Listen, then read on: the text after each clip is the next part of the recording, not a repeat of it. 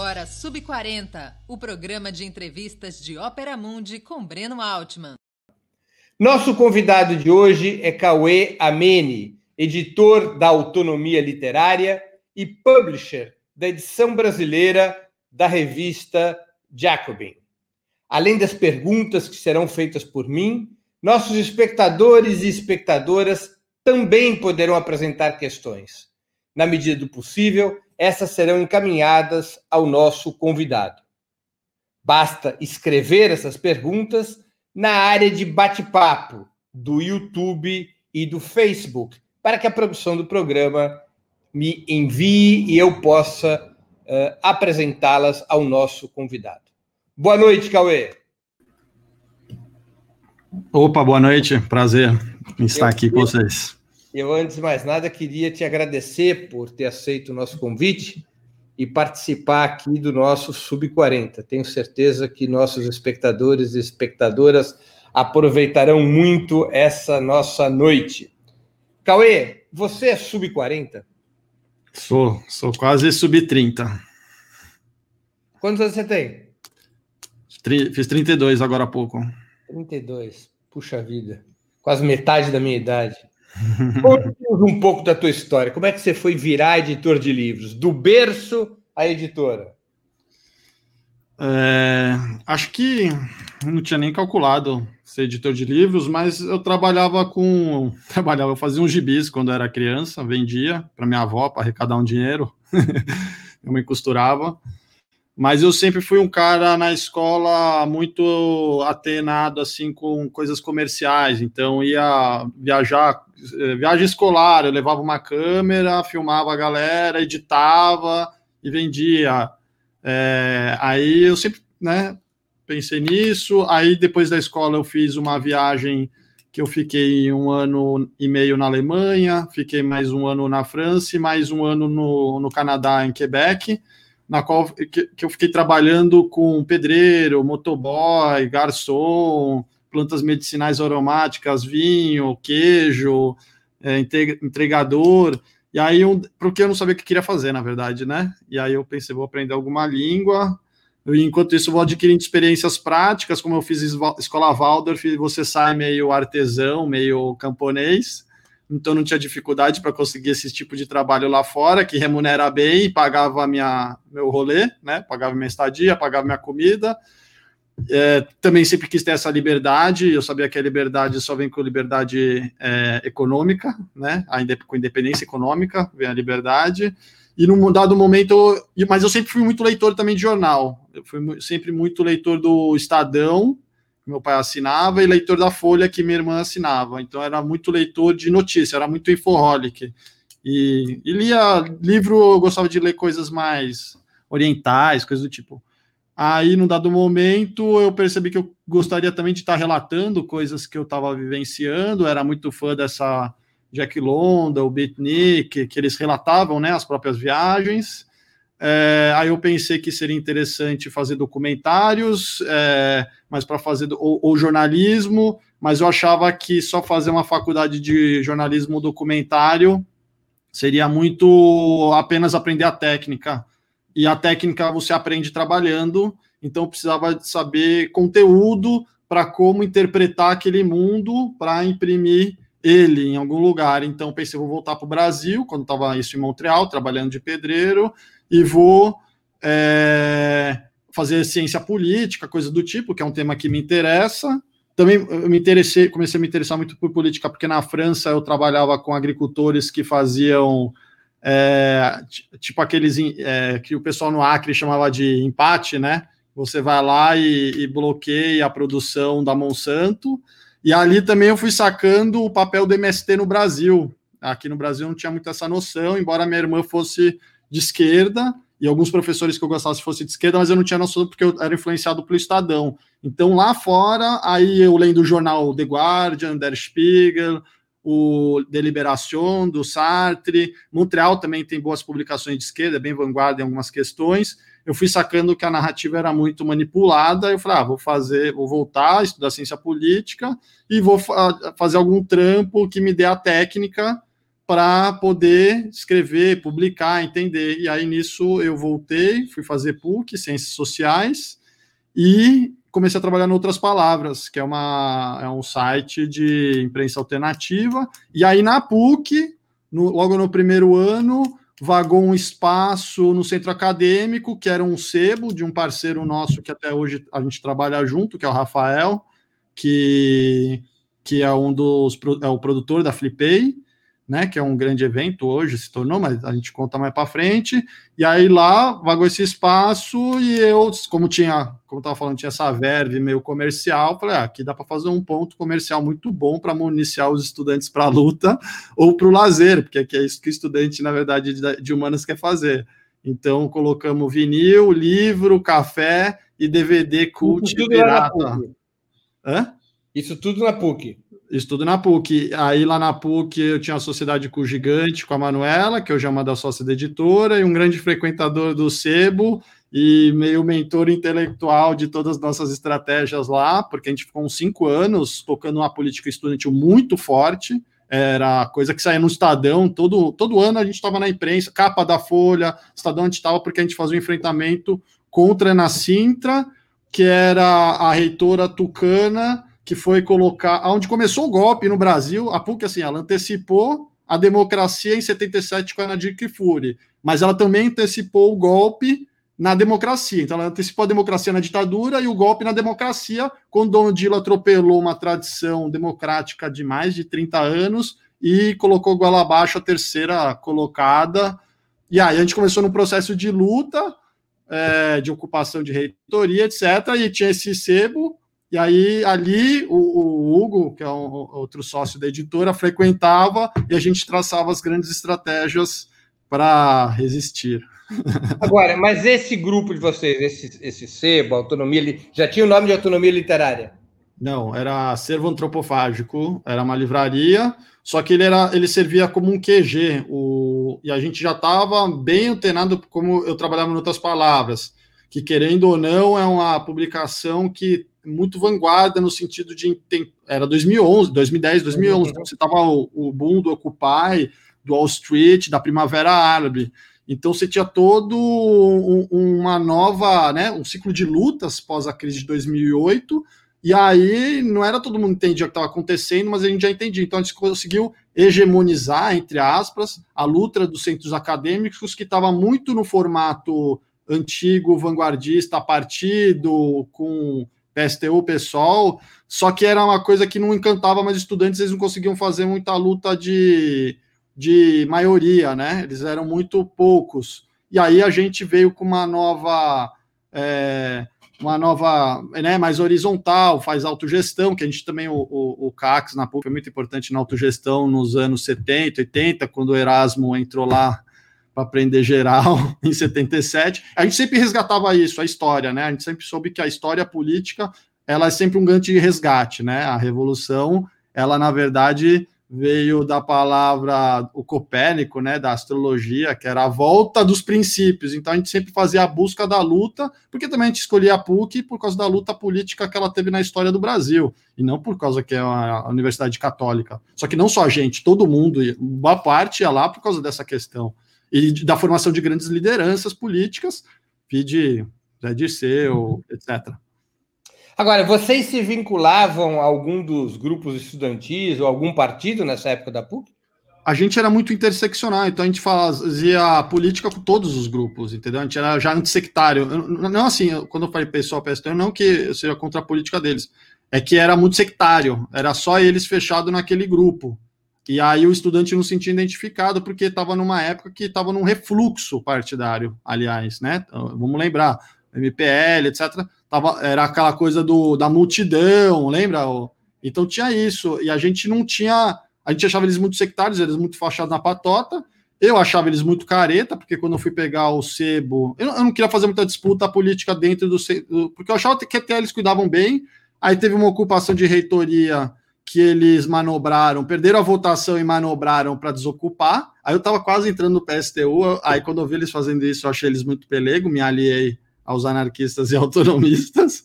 porque eles falaram que a polícia estava chegando, eu peguei a moto, dei uma volta, fui no Paquembu e etc, onde poderia estar tá concentrando polícia para fazer uma desocupação e não tinha nada disso me afastei um pouco deles, mas achava que era muito sectário, eles eram muito fechados neles mesmos, não conversavam com as, os outros segmentos, e, e, na PUC tem outra questão que é muito forte, tinha um grupo de prounista, que é claro que ia ter uma simpatia pelas políticas do PT, que querendo ou não é a coisa mais radical que já aconteceu nesse Brasil institucionalmente, no governo, e eles não eram antipáticos, porque eles faziam a crítica ao ProUni era dinheiro para a burguesia, etc. Eles não viam o lado selvagem radical do PT, e eu já reconhecia porque é uma história de luta muito antiga e já estava muito presente ali. Ou, ou seja, o, o, working class, a galera mais trabalhadora que vinha de outros lugares e que não era um pequeno burguês, era a galera do ProUni, era esse pessoal que estava em, em toragem assim do PT. Então, se você quer fazer a, a, a luta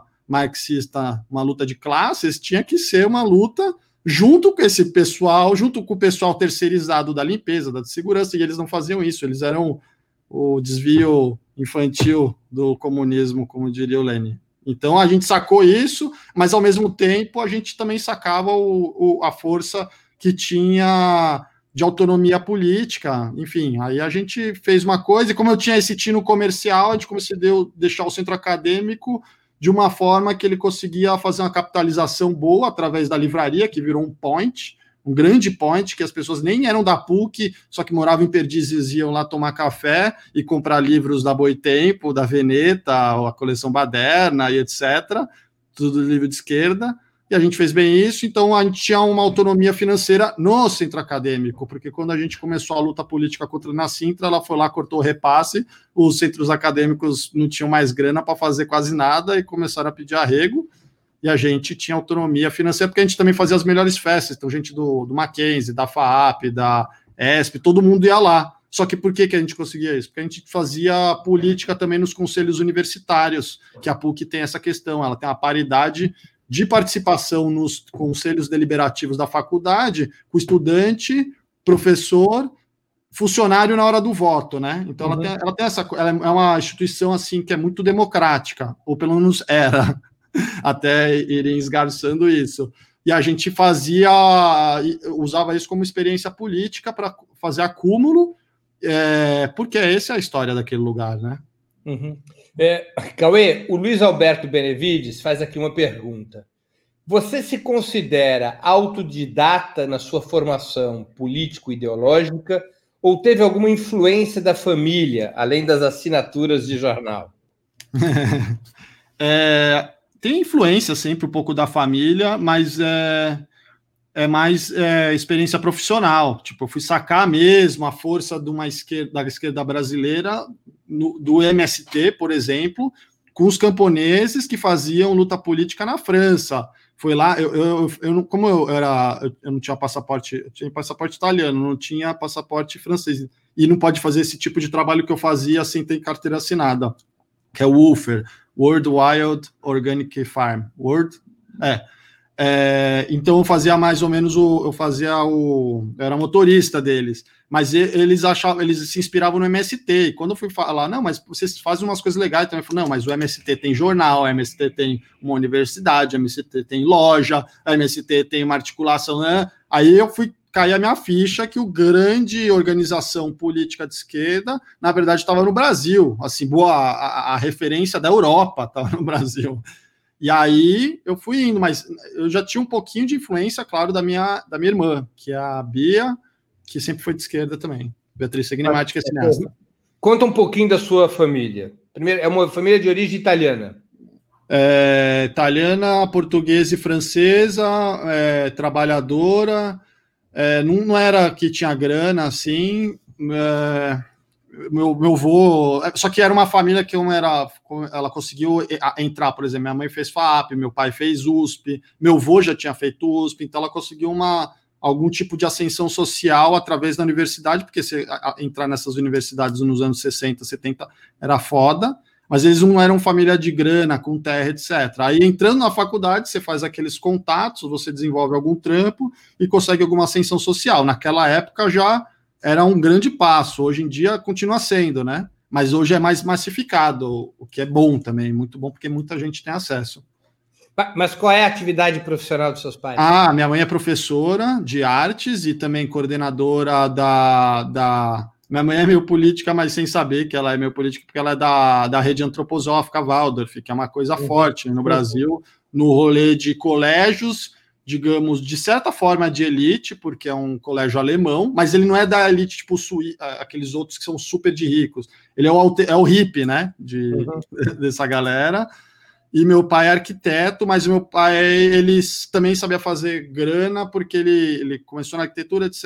Mas aí ele sacou que o mercado é, legalização imobiliária para franquias que vinham de fora e abriam várias filiais era um mercado para fazer dinheiro. Então ele conseguiu só em 2000 fazer algum tipo de grana nisso. Nos anos 90 tá fudido que nem todo mundo da classe média. Só que a gente sempre foi muito na Waldorf, acho que uma coisa legal que eles têm lá, além de você aprender a. Você mesmo um... fez Waldorf. Fiz Waldorf e depois, quando eu fui na Alemanha, eu fiquei no ambiente Waldorf também. Eu fiz uma, um curso lá que eu morava com um monte de gente do Japão, Tadiquistão, Romênia, vários lugares, e ainda trabalhei depois com excepcionais também num ambiente Waldorf, que era tipo umas vilas onde ficam excepcionais e você fica meio de cuidador. Então, cuidava de asilos de profissionais, de excepcionais. Aí depois eu fui fazer uma coisa mais fazenda, e sempre fazendo trabalhos que dão uma grana, que é tipo pedreiro ou garçom de evento, né? Isso dá grana. Então, fazia isso para me bancar, para ficar viajando mesmo, e aprender língua e entender o que eu queria fazer da vida. E eu sempre tive calma também ah, vou eu sacar o que eu quero fazer, depois eu vejo, não precisa ter tanta pressa, porque eu, vejo que tinha muita. Você tem que entrar, 18 anos, entra na faculdade, mas você não sabe porcaria nenhuma, a única profissão que você conhece é do seu pai, aí você acaba fazendo a coisa do seu pai, do seu tio, e não tem nada a ver com o que você quer fazer, aí você acaba indo no, cego, né? Aí a pessoa faz a segunda faculdade depois, tem um atraso de vida, então se for para ficar esperando alguns anos para entender o que quer fazer, é melhor aprender língua e aprender algumas coisas práticas. Cauê, como é que foi a transição do sebo para a editora? Eu já emendo com uma pergunta da Gisele Porto.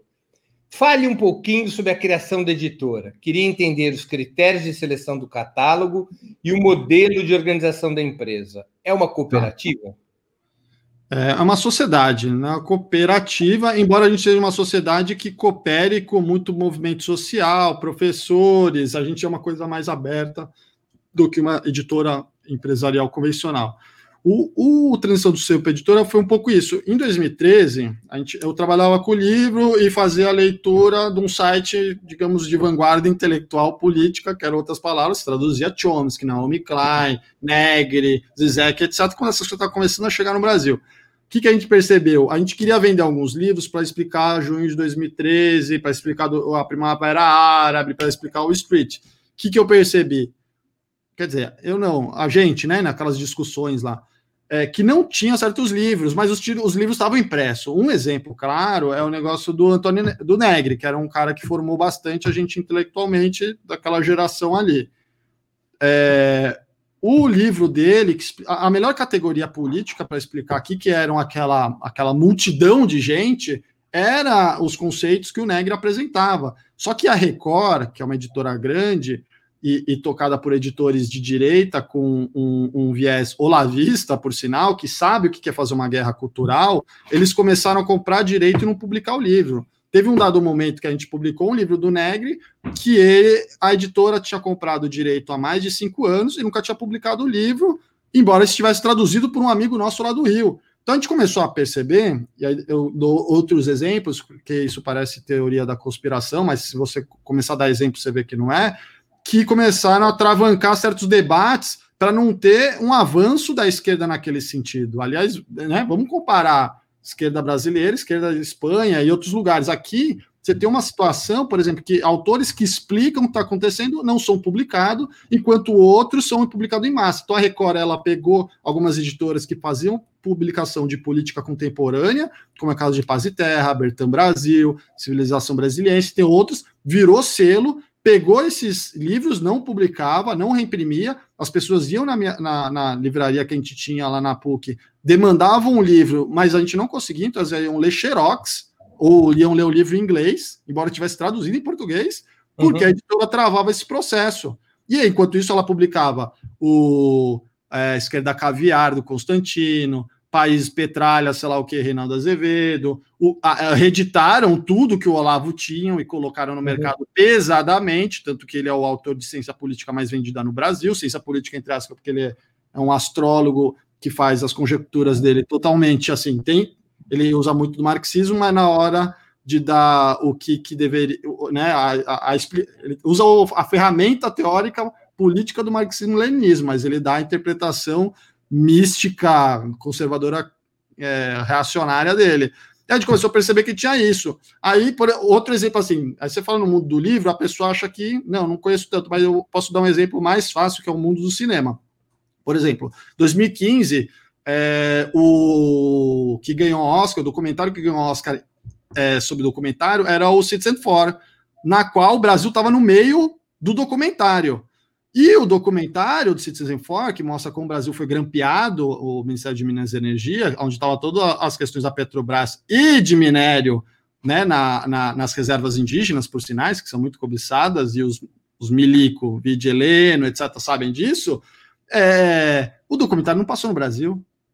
E você tem um potencial comercial, você tem grana para receber aí. Você pega um documentário com o carimbinho do Oscar, você coloca no cinema, vi, fica segurando no mínimo um, um, mês no horário nobre do cinema e você ganha grana. Por que, que ninguém assim teve vontade de ganhar dinheiro com o documentário ganhou Oscar? Aí você tem outros documentários que ganham Oscar, tipo Abraço da Serpente, e passa. Por que, que um que o Brasil está no meio da história não passa? Então você tem no mercado um viés ideológico, embora eles digam não, é sem ideologia, é só mercado. Não é, é pura ideologia. Aí que tá a gente percebeu que eles tinham, além do poder é, econômico, eles, eles não queriam mais dinheiro, eles querem fazer política, né? É, e eu digo assim, ah, não é nem um plano, mas é uma subconvenção, não vou me dispor com esse assunto.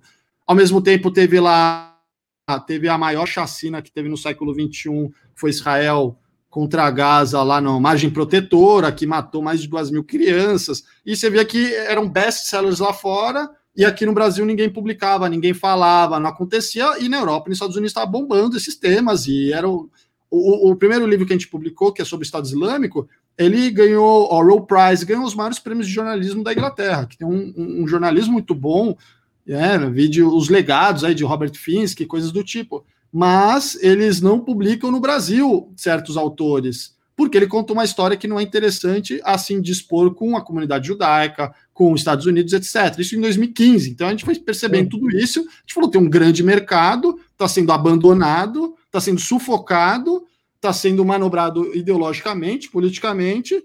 Ah, então vamos pegar esse mercado e trazer, porque tem demanda, são as melhores coisas que saíram no mundo sobre esses temas. a gente chegou, colocou o, mercado, o, o livro no mercado, a gente vendeu mais de 6 mil cópias, foi quatro vezes na Folha. O Hélio Gaspari, que é o bambambam bam, bam do jornalismo da Folha, me ligou. Nossa, vocês estão editando esse livro, que maravilha. Então, assim, aí fluiu totalmente, porque a gente sabia que tinha mercado para essas coisas e, e tinha uma trave ideológica.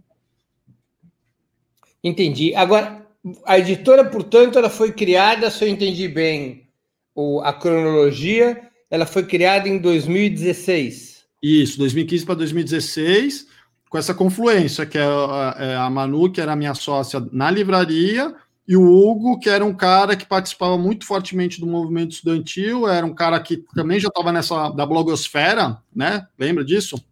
Blogosfera uhum. rodava forte, a gente era muito mais forte nas redes, tanto que a eleição de 2010 a gente ganhou devido às redes, de certa forma, a história da bolinha de papel na cabeça do Serra é um caso que dá para entender. Hoje a gente perdeu a rede, né? A gente está tá tentando retomar agora com essas coisas de YouTube, porque o Olavo e esses caras passaram muito na nossa frente, essa é a verdade. E, e, e o Hugo era um cara assim que já sacava isso, também ele vinha e dava direção para aquele movimento que a gente tinha na PUC, que era uma coisa muito potente por, por causa disso, eram as melhores forças estudantis, não eram mais na USP, eram na PUC. A gente estava sempre no jornal, na capa, porque a gente fazia uma resistência a uma editora imposta pelo. O que o Bolsonaro está fazendo agora nas federais era o que o Dom Odilo estava fazendo na PUC. E a gente fazia uma resistência forte. A gente conseguiu travar, por exemplo, isso é uma coisa interessante. A gente conseguiu travar seis meses o conselho universitário. A gente travou seis meses a gestão da, daquela universidade, da universidade. Não sei se nenhum movimento estudantil nos últimos 30 anos conseguiu fazer algo do tipo. Seis meses de travamento. saca? Não era uma ocupação de reitoria, ela teve ocupações de reitoria, mas a gente travava o conselho universitário onde tinha participação estudantil. E, no meio disso tudo, eu acabei saindo da PUC com. Tinha um inquérito de investigação por causa dessa, desse, dessa militância sobre que a reitora colocou, né, colocou em alguns alunos que articulavam o movimento estudantil, que eu saí da PUC com uma, uma, uma investigação de tráfico de drogas, formação de quadrilha, incitação à violência, porque eu tinha, é, junto com os outros estudantes, a gente tinha feito um evento satírico é, que chamava Fim de Carreira do Aécio, seu viciadão, que se mostrou ser profético, porque a carreira dele acabou depois que revelaram os áudios da JBS. E eu era um dos estudantes que ainda mudei o nome daquilo, porque aquela eleição estava muito acirrada, etc, etc. A gente processou a reitora e estamos numa disputa judicial aí com ela, que ela perdeu na primeira instância. Quantos livros a Autonomia Literária já publicou? Eu acho que hoje está em torno de 70, 60, 70. Então, em cinco anos foi cinco, quatro, cinco anos. É, cinco anos foi 70 livros, mais ou menos. Você está com uma média, então, de um livro por mês? Tentando essa média. Antes era menos, agora a gente consegue fazer num ano até 20 livros. Mas ainda com muito esforço, é muita correria, porque como a gente não é de família que tem grana ou família de editores, a gente não é. A gente, não, a gente bate muito na parede, a gente vai tateando no escuro tem muitos erros no processo, a gente está profissionalizando, e como a gente não tem capital inicial, nosso capital inicial era 10 mil reais, entendeu? Então a gente tinha força de trabalho, então a gente se colocou. Eu o tempo todo, é, seja na PUC, seja fora, eu sempre tive um, dois, três trampos. Agora que eu estou me dedicando só à autonomia, a Jacobin, esses projetos, FreePay, etc., que são muito demandam muito, mas a gente não tinha, então era a força, a gente sabia que é, ou você tem grana, ou é capital ou força de trabalho, então a gente colocou muita força de trabalho nisso. E por isso, é, hoje em dia, aparece uma editora independente, também tem essa, aparece um editor independente cada esquina, etc, mas os caras começam com milhões na conta, né? Ou com catar, ou com a lista de contatos da editora que faliu X, etc. A gente não, a gente foi muito na, na, na, na guerrilha fazendo isso, na luta, é, enfim, foi um processo assim que até hoje ainda é muito cansativo, mas eles têm resultado. Qual foi o maior best-seller de vocês? Ah, tem, tem alguns. Ladislau Dalbor é um grande best-seller, Sabrina Fernandes é um grande best-seller, Jones Manuel é um. Ninguém conhecia direito esse pessoal, eles tinham 20 mil seguidores, hoje eles viraram grandes nomes dentro da esquerda jovem. É, Antifa foi um grande best-seller. Porque Antifa, vamos lembrar que esse ano em junho até a Xuxa era Antifa e todo mundo estava usando o logozinho. Quem trouxe o livro sobre isso foi a gente. Agora, é, você usa muito esse termo trabalho de guerrilha no mercado editorial. O que quer dizer isso? Traduz então, para os nossos espectadores, espectadores e para mim mesmo. O que, que você quer dizer com trabalho de guerrilha no mercado editorial? Tá é, trabalho de guerrilha é que a gente faz assim, além de publicar, a gente faz também intervenção política, né? Nosso primeiro lançamento foi numa ocupação, no Leila Khaled, que era uma ocupação de, de refugiados palestinos que estavam na Síria e com a treta na Síria vieram para o Brasil, tiveram ocupação aqui perto da na Liberdade. A gente fez um, um lançamento lá que bombou, porque a gente chamou o Gabriel Chaim, tava o Nasser, tava uma galera e, e, os refugiados, bombou total. A galera entrava naquela ocupação que a gente ajudou a dar um talento, achava que era um SESC. Ali, por sinal, que o, o Hassan fez o primeiro testezinho com as nossas mesas, maquininhas, etc., para bolar um negócio que é o Audiania, que se tornou um point de restaurante e balada de esquerda em São Paulo. Foi ali que, tum, deu estalo. É, aliás, as primeiras maquininhas, coisas que ele usou no próprio Audiania eram as nossas. E, e, então tem esse tipo de intervenção. A, a, gente não é editor, a gente é militante e editor. Né? A, a editora é uma ferramenta política para a gente. Por exemplo, outro livro que a gente lançou, que também foi muito legal, é o do Porquê Ocupamos, do Bolos, que a gente já tinha percebido a importância dele em 2013. Ele tinha um livro que estava esgotado, e a gente reeditou, e boa parte, por exemplo, a gente nem ganha dinheiro com esse livro. Todo o royalty vai para o movimento, que é, é, é, o triplo do que o royalty que se passa normalmente, que está em 30%. Então tem vários livros que a gente tem parceria, o, tem o de Chavando Poder, que é junto com o DAR, tem o da Revolução Ignorada, que é da luta do Kurdistão, que a gente passa para o Comitê do Kurdistão. Então é, é, um engajamento assim muito mais político do que comercial, embora seja uma editora comercial. Também a gente percebeu isso. As editoras de esquerda estavam muito vinculadas com grana da FAPESP, coisas do, ou, coisa do tipo. Elas não estavam assim, dependem dos seus, auto, dos seus leitores, que, que dá independência é, financeira, logo independência política. É, mas com esse modelo de negócio, vocês conseguem é, se autossustentar? Sim, é, não, total. Agora, mais do, vai aumentando, porque vai criando público, né? Porque o, a, os livros são obras muito legais, a gente trabalha também com, com re, em rede, com vários colaboradores, influências, etc mas a gente tem um site, sempre teve um site muito bom, né? A, a, essa coisa de editora vendendo no seu site é recente, é que pare, tudo parece que já sempre teve, mas não tinha. Você entrava na site da 34, etc. Tudo site ruim, ou não tinha site, porque vendiam nas livrarias, mas as livrarias, tudo que. A grande livraria que quebrou todas e agora quebrou, que era a Livraria Cultura e a Saraiva, e deixaram uma dívida de 480 milhões no mercado elas destruíram um monte de livraria. Agora que está ressurgindo o, o rolê de livraria de rua, livrarias por aí, mas elas quebraram tudo e todo mundo depositava aí as suas formas de venda de livros, só que a gente sempre contou com a, a, a online. Então a gente fazia book trailer, que parecia um trailer de uma série do Netflix, e vendia muito, a gente sempre vendeu bem online. Então a gente ficava com 50% que acaba ficando na livraria, ficava para a gente.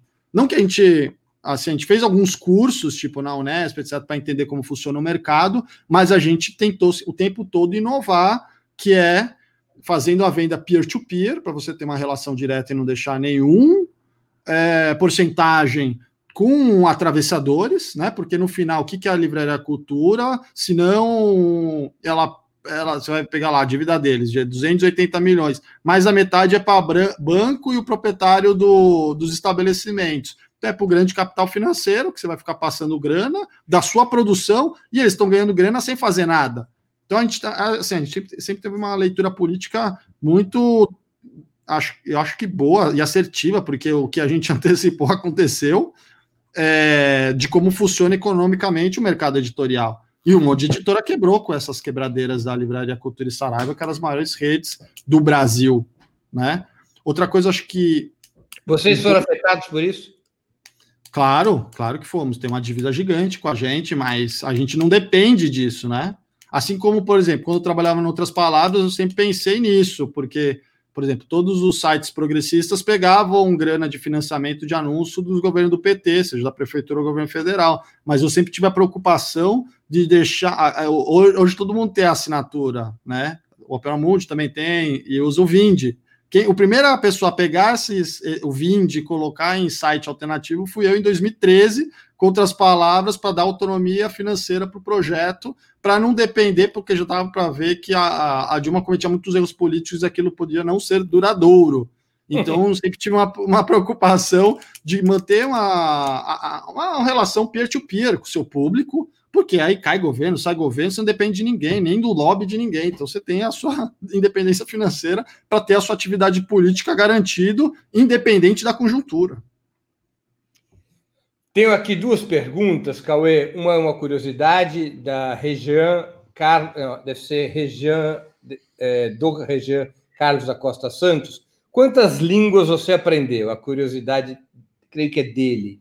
Uhum. É, e a Estela S. Bettini pergunta, que é membro do, do canal do Opera Mundi no YouTube, a, a Estela Bettini pergunta: autonomia literária publica que tipo de livro? Quais temas? Tá, línguas. Eu, eu, fui aprender logo, eu achava que quando eu fui para a Alemanha, que eu, como eu tive a escola Waldorf, ia chegar lá e o alemão estaria adormecido na minha cabeça e eu logo ia destravar ele. Mas é, eu cheguei lá e falei, cara, eu não lembro nada disso.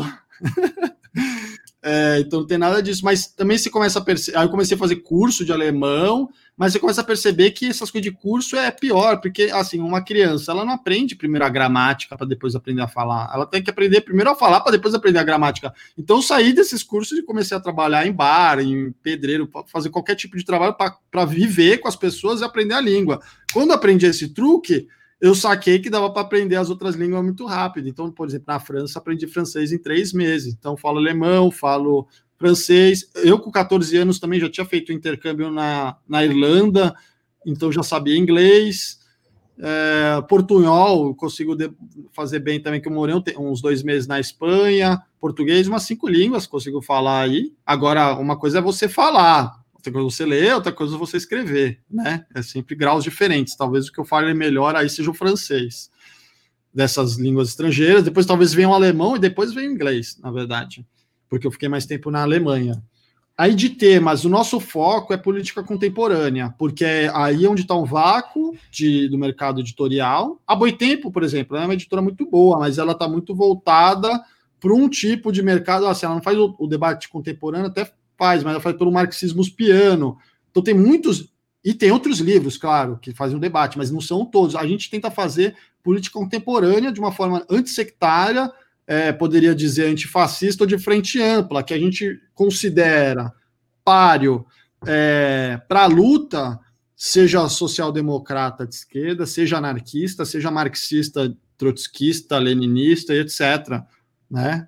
É, porque a gente acha que é ter que trabalhar com todos esses autores. E também tem autores que não são super, ultra políticos assim filiados a alguma corrente ideológica política histórica, mas são grandes jornalistas, né? Tipo o Patrick Cockburn ou Mohamed Omer, é, mas eles são que jornalistas que trabalham com a notícia em loco, não é um cara comentando de Nova York, do Japão, que está acontecendo no Oriente Médio.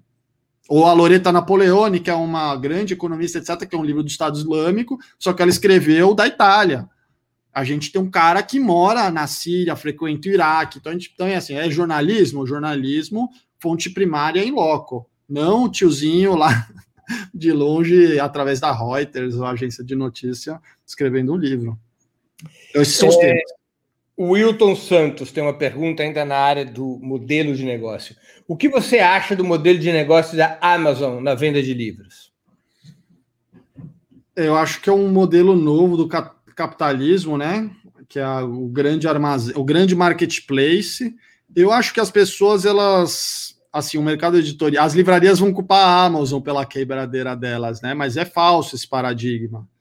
Porque elas estão. Ela, o que, que a, a livraria fazia? A gente já tinha percebido que não dava para contar muito com eles ele, por exemplo, você deixava o livro lá, eles, como são uma grande rede, ele, por exemplo, na França, você deixa uma consignação, 35% é da livraria. No Brasil, essas grandes livrarias já pegavam 55%, 60%, porque são uma grande rede e um grande monopólio. Se não quiser, você está fora do mercado. Isso antes também da internet, né? Bombar. É, só que eles pagavam em 90 dias, ou seja, eles ficavam com seu livro mais de 120 dias, porque ficava um mês, aí fazia o certo mais 90 dias, eles ficavam com seu livro quase um terço do ano para te acertar 40%. Por quê? O que, que eles estavam fazendo? Eles estavam colocando seu dinheiro no mercado financeiro, só que eles não são grandes players no mercado financeiro, e por isso eles quebraram também entre outras questões, tipo livraria em shopping. Em shopping, o cara que vai na porcaria do shopping, ele não lê nem veja e hoje lê o WhatsApp e acredita naquela merda, ele não é um cara do livro. Enfim, o modelo de negócio dos caras ruiu. Aí veio a Amazon, aí eles estão culpando a Amazon. A Amazon já tem seus problemas, é claro, porque ela não ganha grana vendendo o que ela vende, né? No market, no, lá fora também tem isso, tem uma questão diferente. Lá fora, a Amazon ela é um grande galpão com um monte de estoque que vende. No Brasil, ela ainda é um marketplace. Na verdade, quem vende, ela ganha só porcentagem do que várias livrarias vendem. E ela agora está começando a ter o galpão. Lá fora, ela, além de ter o galpão e jogar o preço lá para baixo, ela ganha dinheiro pelos dados que ela tem dos leitores, do, dos clientes uhum. e direcionando coisa. Ela ganha com dado. Isso a Grass Black, Black, Black, Black, alguma coisa assim, é uma economista boa do, da Tribune, que é uma revista ligada à Jacobi. Ela conta muito certinho como funciona o modelo de negócio. A Elefante também mandou um livro bom sobre isso. Então, assim, eles ganham uma grana meio de forma meio sacana, assim, porque eles não contam como eles ganham de fato a grana. Eles também são destruidores de mercado, mas ao mesmo tempo, assim, ele, eles são apenas mais um predador do capitalismo. E, e, também, assim, você. A gente, por exemplo, não põe lá, nossos livros estão vendidos lá, por quê? Porque estão em livrarias que colocam no marketplace de lá. Então, Eu acho que eles têm que ser taxados, né? Simplesmente isso. É uma, é, o cara não está tornando trilionário, o, o Jeff Bezos, o primeiro trilionário na face da Terra. Então aí o problema do capitalismo contemporâneo, ué. Se tem gente ficando pobre, passando fome, tem um cara se tornando trilionário, ele tem que ser taxado. Se é um centro de distribuição, que aliás é, usa muito de uma. A gente vai publicar um livro sobre isso, sobre economia plan... como que essas grandes empresas, Walmart, a Amazon, etc., ela usa da, do conceito de economia planificada chinesa, comunista, eles, eles conseguem é, gerenciar melhor a demanda e a oferta é, com os dados que eles têm. Então, eles ganham dinheiro dessa forma. Então, é um livro que a gente vai publicar aí para frente para fazer esse debate, mas é uma coisa que vai acontecer mesmo, porque é o centro de distribuição, a internet facilita muito a compra online e abre muito mercado, essa que é a verdade. Mas, Cauê, quanto por cento da venda de vocês é hoje venda direta por internet, por exemplo, e quanto por cento é venda para livraria? Então, antes da pandemia era um cenário, agora é outro, né? É, antes é. da pandemia, cerca. Isso era, era muito louco. Esse negócio da pandemia deu um turning point total no mercado, porque eu, eu achei que a gente fosse para falência total em abril, porque é, quatro quintos ou três quartos era livraria o faturamento. Porque você tem uma cerca de 70 livrarias pequenas, só que muito espalhadas no Brasil, que a gente fazia a venda bem, porque a nossa divulgação está muito forte nas redes, ou através de autores que são muito fortes nas redes de Sabrina Fernandes, Jones Manuel, etc. É, outras páginas grandes que a gente sempre fez, promoções, etc. É, aí que fechou as livrarias e eles começaram a dar muito calote, não pagar, ninguém pagava. Então a gente começou a ver assim um montante de boleto chegando e não tem receita para chegar. Mas a venda da livraria hoje passou tudo e está sendo maior. Eu acho que pode ser que volte ao normal ou que as pessoas é, se costumem com esse tipo de comércio, de comprar no site, que aumentou muito, e, e permaneça, porque acho que também tem o lance o seguinte, e aí que a Livraria Cultura, etc., se, se ferrou. É, o cara vai comprar na livraria, hoje em dia, na pequena livraria, que está do lado de um cinema, que ele está passando e vai fazer uma hora. Ninguém mais vai na livraria. Você vai com a livraria com a listinha para comprar lá os livros para ler no mestrado, o cara vai na internet. Então tem um tipo de livraria que vai funcionar e os grandes Walmarts de livraria não vai mais funcionar, porque ninguém vai mais lá ficar procurando as coisas, entendeu? Então a Amazon bate nisso também. Mas assim, enfim, é, hoje a venda peer-to-peer está muito boa é, e a porcentagem do nosso retorno é muito maior porque não tem nenhum atravessador, ou seja, é menos capitalista. Vocês têm um clube do livro já, da autonomia literária? Não, mas eu acho que não tem que fazer tudo assim. Eu, eu, vejo as editoras fazendo, mas a gente tem, já tem a Panaceia, por exemplo, é um super clube do livro de não ficção. É mais interessante trabalhar com eles do que a gente criar é, isso e ficar concorrendo, porque também não precisa concorrer com tudo, né? São parceiros. E também a gente nem tem uma concepção de concorrência com o Veneta, Boitempo, porque a gente vende eles, por sinal. A gente tem um ônibus livraria que a gente vende todas essas livrarias. Em todos os eventos que a gente vai, a gente leva essas editoras. Tipo, a expressão popular faz isso bem também. Porque a gente também. Aqui que é? A gente é mais jovem, etc. A gente saca que o rolê do individualismo, da concorrência, foi comprado, que é uma ideia muito neoliberal e capitalista, foi comprado pela esquerda. Entendeu? A gente tem uma leitura que isso foi. E, e aí está o erro, e é onde a esquerda perdeu tudo. Foi ela comprar essa narrativa e essa ideia. Não, é, no alternative na, da Thatcher anos 90, 2000 acabou, não tem. É esse modelo neoliberal. A Nancy Fraser coloca como neoliberalismo progressista. Não acho que é assim, velho. E não é assim, tanto que todo mundo que faz assim está perdendo tudo. Né? Quem faz de outra forma mais planejada e cooperativa e associativa e relações é, e trocas mútuas tem muito mais chance de dar certo. Cauê, a Débora Diniz pergunta: já te ouvi falar que a burocracia do Estado é grande consumidora de livros. Pode falar sobre o público majoritário da autonomia e as práticas de leituras contemporâneas concorrentes dos livros? Sim. O Estado ele é muito forte na compra de livros é, didáticos e, e, ou literatura e coisas do tipo que vai para a biblioteca ou para a escola. O nosso tipo de livro, até um outro entra ali mas a grande maioria não. E isso era um grande mercado, porque tem que pensar que o livro, ele movimenta, o mercado editorial, ele movimenta 6 bilhões no, por ano. É muita grana. Boa parte disso era a compra do governo. Então, era muita editora que dependia disso, fazia um grande lobby.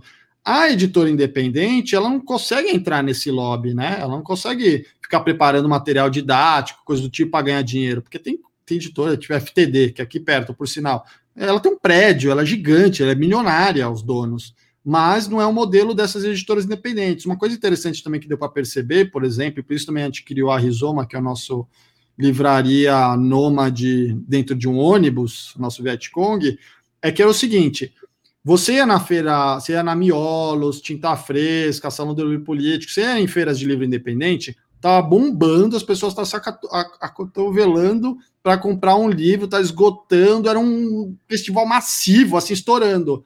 Por quê? Tinha editora independente que ela traz as coisas mais inovadoras e radicais que tem no mercado editorial. Você vai numa livraria, não, nenhum desses títulos estava na vitrine. Por quê? Porque eles não conseguiam pagar o valor que uma livraria cultura pedia para ter seu livro na vitrine ou na gôndola.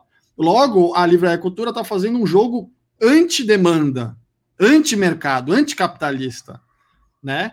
E as editoras independentes estão fazendo o mercado da demanda. Tem demanda, vamos publicar isso essas coisas radicais e legais. Esse é também um ponto qual, pelo qual eles se perderam e faliram. Mas assim, e a, e a, a, compra estatal é uma parcela grande, é uma grana, bastante grana, mas é um tipo de livro, não é dessas editoras. Uma coisa ou outra entra, mas a, as editoras independentes elas dependem muito mais do seu público. Ela está interessada nisso. Ela é uma editora, eu, eu brinco nesses eventos que a gente faz, porque o pessoal fala, vê uma folha e faz uma matéria, não, eu sou editora de esquerda. Mas é claro que editora de esquerda, porque todos os editores que estão no mercado independente, ele quer transformar o seu próprio mercado, que está todo cagado, e a sociedade. Se quer transformar, é óbvio que é de esquerda. Então é todo mundo de esquerda ali nesse meio, né? Só que ela trabalha com o público, ela não trabalha com esquema e lobby. Entendi. Deixa eu fazer, mudar um pouquinho de assunto, Cauê. Você faz parte da organização da festa literária pirata das editoras independentes e do Salão do Livro Político. Qual a importância de eventos como esses para estimular o debate político da esquerda, o pensamento crítico e editoras independentes como a autonomia literária? É crucial, porque assim como o Fórum Social Mundial teve seu papel para os governos progressistas no começo do século XXI, é, não existe mais direito, né? O Fórum Social Mundial ele foi minguando, as pessoas foram envelhecendo, foram acontecendo o que aconteceu, teve golpe, etc e perdeu esse grande arena de debate da esquerda. Embora ela até, até fosse uma coisa mais, um evento mais por, é, de grandes figuras políticas, não super intelectualizado, mas os nossos eventos, o Salão do Livro Político é com figuras políticas, a Flipei também é e é mais intelectualizado. Mas é, a gente acabou se tornando, esses dois eventos, um em São Paulo, outro no Rio de Janeiro, e infelizmente só no Sudeste, é, os maiores eventos de debates da esquerda. Eu consigo afirmar, se eu te pegar, e aí, assim, é que parece que é muita, parece que é muita soberba, etc.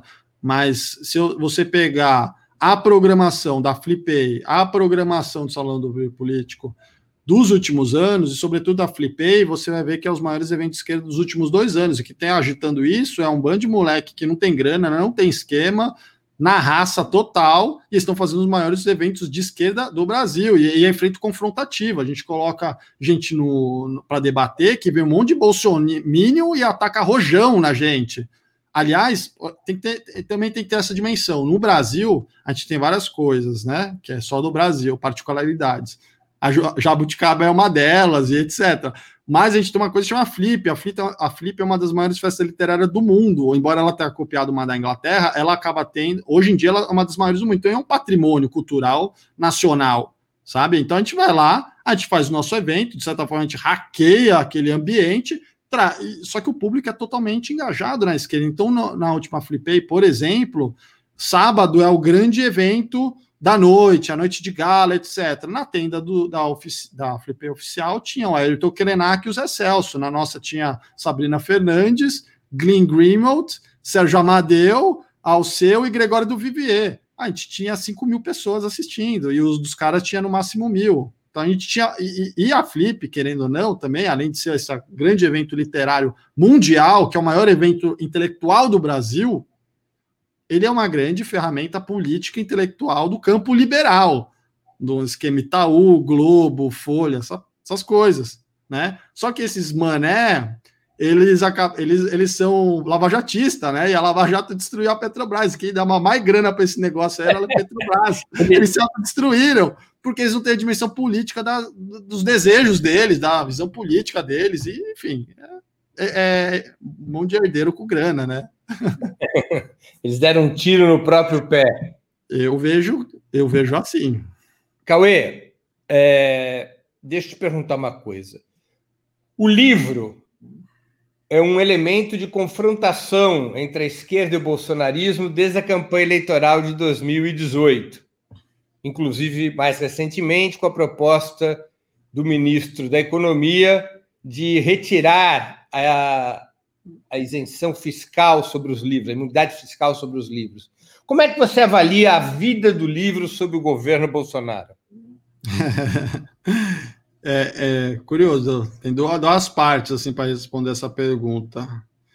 Uma é o Guedes, assim, essa isenção do livro é, é de 54, né? Que foi o, o Vinícius de Moraes, acho que é deputado pelo Partido Comunista, que conseguiu isso. E aí, isso é uma coisa que o Pinochet fez, né? Em 79, salvo engano. Eu com o Hugo, a gente escreveu um artigo na Jacobin sobre isso. É um. O Chile hoje tem uma das taxas mais baixas de compra de livro e é uma forma da direita sufocar a esquerda porque sabe que ela tem um apetite intelectual muito maior e isso está confluindo nos livros, né? Então é uma forma de contra-atacar os seus inimigos e é uma ideia do Pinochet, né? O, o, governo Bolsonaro é um protótipo tosco do Pinochet, isso que é real. E era um governo liberal, ditatorial, liberal, que é o único lugar onde dá para enfiar essas essas tipo de política é num governo autoritário, né? Embora eles ficam ressuscitando uns fantasmas, espantalho aí para interditar alguns debates é, falando de stalinismo, etc. Agora, outro ponto importante, eu acho que nisso do livro, é, é o papel político que o livro tem. Tá ligado? O livro é uma coisa que as pessoas não têm muita dimensão porque elas acham que hoje ah, o YouTube, é o Twitter, é as redes sociais. Só que isso é, é, é muito efêmero, é muito volátil, pode mudar, pode cair a plataforma, pode Zuckerberg pirar o cabeção e fechar com a extrema-direita, como aliás ele faz. E, e aí? Como você vai fazer?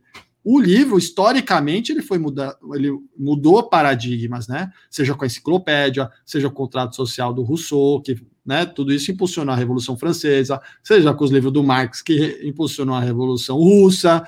E o livro é um grande paradigma. Só que um cara na direita tem muita noção disso, e não à toa, ele é um dos caras que mais vende livro no Brasil, que é o Olavo de Carvalho.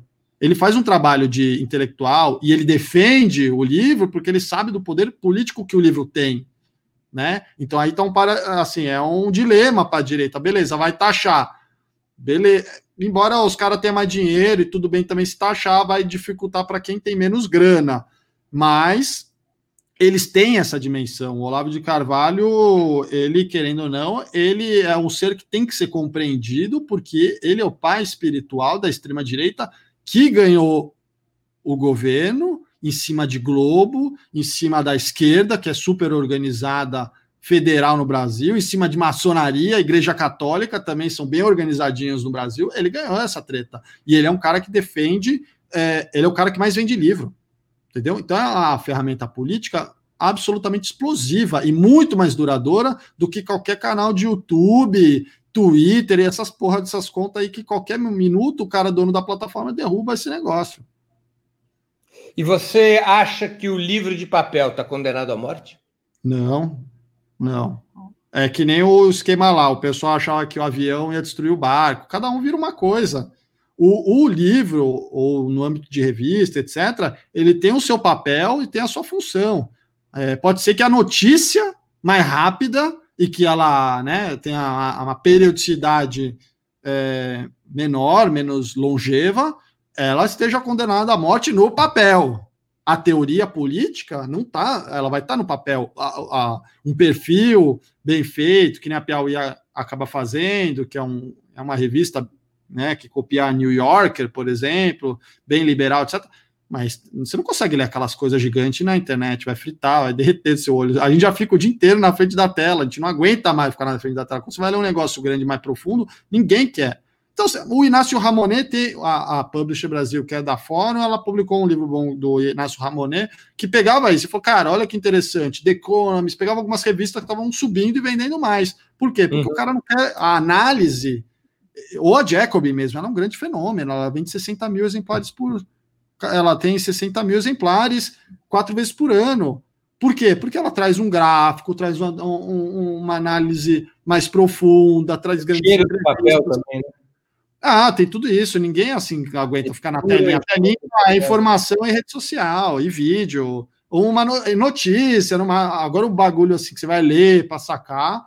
Quem puder vai preferir o papel. E é claro que vai ser um pouquinho mais caro, porque tem mais mão de obra aí no meio. Claro. É, vamos falar da Jacobin um pouco. Qual o papel de uma revista como a Jacobin no cenário político atual do Brasil? Por que trazê-la para o nosso país e como uhum. foi esse processo? É, vamos lá, duas partes. É, primeiro, é, quem trouxe assim, o Vitor Marx é um cara que era muito ligado com essa galera já há muito tempo, desde Seattle, das lutas de Seattle, ele já acompanha esse pessoal que fez a luta do Occupy, aí transformou e profissionalizou, já já comentei em 10 anos. Ela acabou catalisando boa parte, ela era muito próxima do Chomsky, mas ela acabou, Nancy Fraser, ela é leninista, ela acabou fazendo esse, esse caldo nos Estados Unidos pós-Occupy, que consegue fazer um movimento vibrante que nem o DSA, que hoje tem mais de 70 mil filiados, isso dentro do Partido Democratas e dentro Traduza dos Estados Unidos. espectadores e espectadoras o que, que é o DSA GSE é, é um grupo militante socialista dentro dos democratas, jovem, e é muito interessante. Deixa eu ver se eu tenho aqui. Ah, eu não tenho aqui. Está em algum lugar, mas, por exemplo, foi interessante porque a The Economist, que é a maior revista liberal do mundo, ela o que, que ela percebeu? Desde 2016, quando o Bernie Sanders perdeu para Hillary, mas você começou a ter uma bancada socialista com a Casio Cortez, Ilão Mari, etc que se você fiz, se você fiz, nos Estados Unidos o negócio está tão assim devastado, o capitalismo devastou tanto, tanta gente morando na rua, etc., que se você fizesse uma eleição com jovens de 35 anos para baixo, é, o governo ia ser tudo socialista, o Congresso ia ser maioria socialista, porque os jovens eles não veem não vê mais esperança no capitalismo, porque ele não consegue mais dar esperança para as pessoas, porque os jovens hoje é entregador de iFood, tudo fudido sem direito, sem nada. Então, assim, aquele grande American Dream, Detroit, fábricas, foi para o saco. A Giacomo conseguiu entender isso, conseguiu condensar, só que ela está muito ligada também com esse movimento, mas ela é uma revista comercial, e como ela é de língua inglesa, ela acaba falando muito internacionalmente. Hoje em dia, Olha que interessante, você vai pegar Alemão Diplomatique, você pode pegar qualquer jornal. Estava até falando hoje com um dos, com um dos editores lá, que é o Ben, que mora na África do Sul, por exemplo. Que outra publicação você tem que vai publicar uma entrevista com Evo Morales no meio da eleição presidencial da Bolívia, que vai sair em português, espanhol, inglês, alemão e italiano? É o sonho da Tricontinental, que por, que por sinal influencia a Jacobin que é a, que é a Tricontinental, um grande projeto editorial é, incubado pensado desde a Revolução Cubana, que tentava publicar em, na África, na Ásia e na América Latina, no terceiro mundo, é, uma publicação de leitura do que estava acontecendo na realidade. Então a Giacomo ela tem essa inspiração, ela consegue fazer esse trabalho.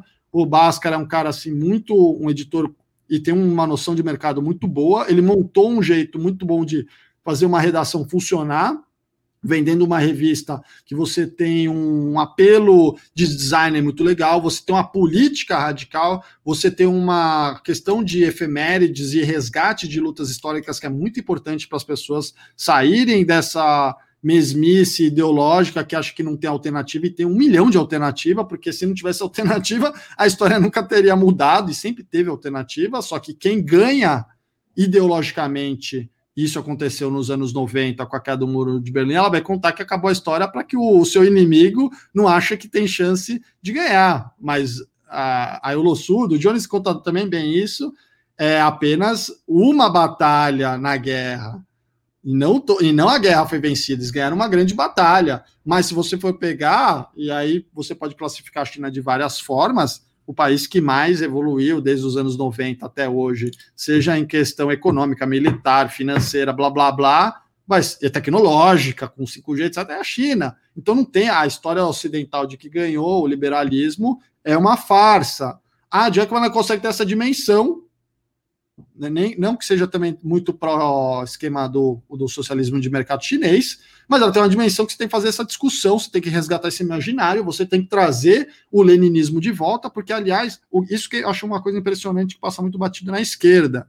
Quem trazia muito é, o leninismo, isso é, é curioso, no debate político é o Olavo de Carvalho. Ele, eu acompanho ele muito, e aí o cara, assim, toda hora fica citando Lenin e Marx, enquanto a esquerda, nesse período. Agora voltou com esses youtubers, voltou até essa leitura. Mas até 2016, no Brasil, pelo menos, quem trazia muito, não, Lenin disse que a imprensa serve para organizar um movimento, além de informar, fazer agitação. É, quem trazia todos os ensinamentos assim mais primários do Lenin para tomar o poder era a extrema-direita através do Olavo, que é um cara que era do Partido Comunista, é um cara que conheceu, disse eu conheço o Marighella, conheceu a galera, só que ele se bandeou para a extrema-direita, tá ligado? E para os militares, mas ele tem esse conhecimento, e ele ficou pregando essa, o leninismo, enquanto a esquerda, de vez pregar o leninismo, estava algerizando, né? Era uma época que você falar marxista, você era um cara ultrapassado. Então, tem isso. A Jacobin, ela não, ela conseguiu desde 2011 do Occupy, conseguiu trazer isso. É, então, a gente pensou assim, o Vitor Marques conversando com o Hugo, é, também a Sabrina Fernandes, que sempre foi contribuinte, acho que desde 2015, 2016, para eles lá, porque ela morou no Canadá e teve uma relação com eles. A gente pensou, vamos trazer essa publicação, porque a gente também está órfão disso no Brasil porque os sites que a gente tem de esquerda, eles não vão trazer dessa forma militante, porque eles não vão entender o grau de radicalidade teórica que tem que ter para fazer esses debates e para reconquistar o coração da juventude, que é, na verdade, a quem o futuro pertence, né?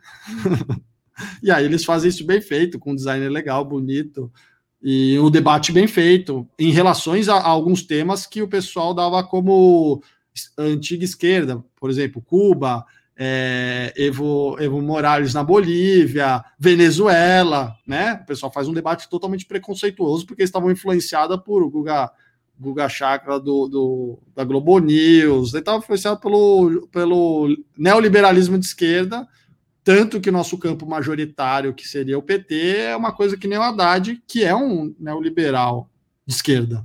Né? Ele, ele, não vai defender a Venezuela, ou não vai fazer um debate certo da Venezuela ou sobre Cuba, sendo que Cuba, no meio de uma pandemia, está enviando médico para o mundo todo, enquanto até para a Europa, né? enquanto o mundo está sendo destruído por, um, por uma questão sanitária, é, é, enfim, é, tem vários debates para fazer, eles fazem esse debate bem feito. Vai, vai, falar de Venezuela, vamos falar de Colômbia, então. Tá falando de migração na América Latina, que venezuelanos estão vindo para o Brasil. Vamos pegar a Colômbia nos últimos 20 anos. Quem mais é, expulsou, teve os desplaçados, foi a Colômbia.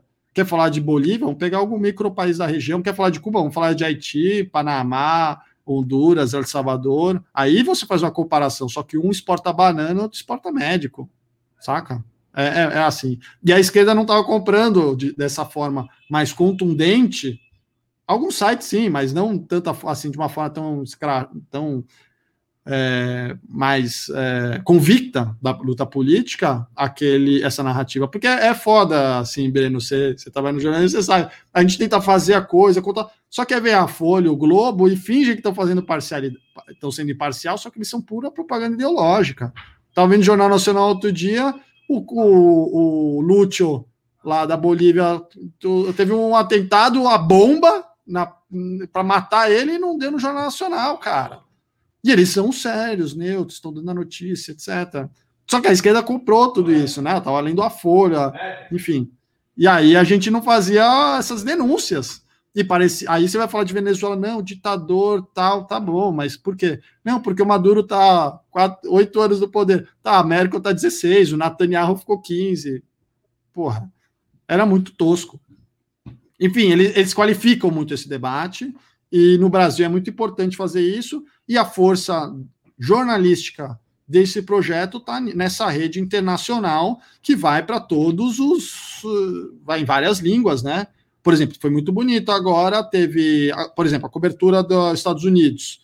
É, a gente da Jacobin, eu acho que fez a, a cobertura a melhor cobertura de esquerda. Por quê? Porque tinha entrevista com Angela Davis, tinha, tinha entrevista com Cornel West, tinha análises de é, socialistas em loco. Então, da, da, da, pode, você pode até dizer extrema esquerda, mas da esquerda a gente estava fazendo a melhor cobertura. Porque se for noticiar que o Biden ganhou, etc, coisas básicas, está no UOL, está no G1. Né? A leitura ideológica clara era nossa. Quer dizer, a aposta da Jacobin é fazer com que a juventude tenha seu coração reaquecido pelo leninismo. Também, pelo socialismo. Eles defendem, e eu gosto dessa leitura deles, é uma defesa do socialismo que vai do leninismo a. Também tem, tem experiências também anarquistas, tem experiências da social-democracia radical da sua origem, que também era muito de esquerda. Então é toda a gama que abarca. E também tem isso, no Brasil é uma coisa muito sectária, né? Você vai fazer qualquer coisa, se você não for lá. Ó, leninista, trotskista, sabe? Se não for o certinho, você já está fora do debate. Todos os veículos, a maioria também, pelo menos, ela tinha um, um, um vínculo ideológico muito enrijecido, né? Estava em algum grupo político, aí você não consegue colocar várias visões de esquerda emancipadoras é, num mesmo barco, porque as pessoas tretam, elas não conseguiam fazer o, de, o diálogo de ideias, levar para o pessoal, e aí tretava e fazia mais um racha, né? Então, é porque a gente tem uma tradição política aqui na esquerda, isso eu ouvi do Boulos, uma vez que a gente entrevistou ele em outras palavras, e concordo desde então, que a gente preve, pre, preferencia a divergência e a convergência. Então o pessoal trata um monte, só que é nosso trabalho, seja na autonomia, seja na Diacom, seja na Flipay, a Flipay também isso é interessante, é o maior evento que vai ter anarquista, marxista, fazendo debate. Claro. Você não tem outros lugares, porque um exclui o outro, eles ficam numa briga eterna. A Jacobin no Brasil é uma edição brasileira da Jacobin americana ou ela é uma franquia, ou seja, tem autonomia editorial aqui no Brasil? Uma franquia. É uma franquia, tem mais material original do que. O, a, a impressa tem mais material original do que. Quantas edições impressas são por ano? No a gente está fazendo duas por enquanto. O plano é fazer duas e aumentando aos poucos conforme a gente vai entendendo o mercado. Como a gente viu que tinha mercado, e funcionou muito bem, por sinal, a gente vai tá com plano para expandir, aumentar, profissionalizar, melhorar. Mas aí no site é mais tradução, porque você tem uma rede impressionante assim de pessoas do mundo todo escrevendo e aí você vai traduzindo e na impressa é mais original. É uma franquia. Cauê, a gente chegou, está chegando aqui ao final da nossa entrevista. Podíamos alongar por mais muito tempo, porque são assuntos muito interessantes. Eu acho que você está trazendo um ponto de vista é, bem animador e diferente sobre livros, sobre política, sobre a luta cultural. Mas o tempo é o tempo. Eu já estourei 10 minutos aqui na nossa contabilidade, na contabilidade da nossa produção. Eu vou então passar por umas perguntas bem rapidinhas, ping-pong, para a gente ir concluindo esta noite de informação e ideias. Tá bem? Tá bom. Time de futebol. Palmeiras. Mas eu não vejo há dois anos, desde que o Bolsonaro ergueu a taça no palestra e o Felipe Melo começou a ganhar a voz e derrubar técnico, não consigo mais ver o Palmeiras. E eu acompanho desde criancinha. Eu era muito fanático. Você é um palmeirense em estado de suspensão. Exato. Por causa do, da luta antifascista. Ídolo político. Ídolo político? Acho que Fidel, né? Livro inesquecível. Hum, não que você tenha publicado, que você tenha lido. Ah, claro. Porque os sinos dobram, do Hemingway. Do Hemingway, sobre a Guerra Civil Espanhola. Nossa. Música preferida? Oi? Música preferida? Putz, eu, cada hora eu, eu tô ouvindo uma e cada hora é uma preferida, mas eu ouço muito Charlie Parker, muito jazz, Pink Floyd, etc. Mas no momento eu tenho escutado muito Paulinho da Viola, Meu Mundo é Hoje. Eu sou assim, acho a letra legal para o momento. Filme marcante. Filme mais, um filme marcante. É... Vamos lá, vou pegar o. Ah, tem vários. Difícil essa, porque tem muitos, eu gosto muito de, de filme. Mas vamos lá, um para ver se o pessoal vê também. Carlos Chacal. Que é história sobre o Carlos Chacal. Baden-Meinhof Complex também é muito legal. Tem vários filmes legais, né? Evento histórico do qual gostaria de ter participado. Revolução Cubana. Muito que bem. Cauê, muito obrigado pela entrevista. Chegamos ao fim. Queria te agradecer muito pelo teu tempo, por ter aceito o nosso convite. Eu acho que os nossos espectadores e espectadoras gostaram bastante é, dessa noite sobre livro, cultura e política. Uhum. Não, foi um prazer, foi legal conversar. Pra... Às vezes você fala, você tem a dimensão que está acontecendo, até que é tanta treta no dia, né? tanta coisa que tem que fazer que a gente não tem dimensão na luta que a gente está inserido, porque a gente já automatizou ela. Mas muito obrigado aí pelo convite e se precisar, estamos aí de novo. Bem. Encerramos assim mais uma edição do programa Sub 40. Nós hoje entrevistamos o editor da Autonomia Literária e publisher da revista Jacobin no Brasil, Cauê Amen. Para assistir novamente esse programa, se inscreva no canal do Opera Mundi no YouTube. Curta e compartilhe nossos vídeos, deixe seus comentários. O jornalismo de Opera Mundi é mantido com o seu apoio. Faça uma assinatura solidária em www.operamundi.com.br. Com um pequeno valor mensal, você nos ajuda no desenvolvimento de um jornalismo independente e de qualidade. Obrigado pela audiência e até a próxima.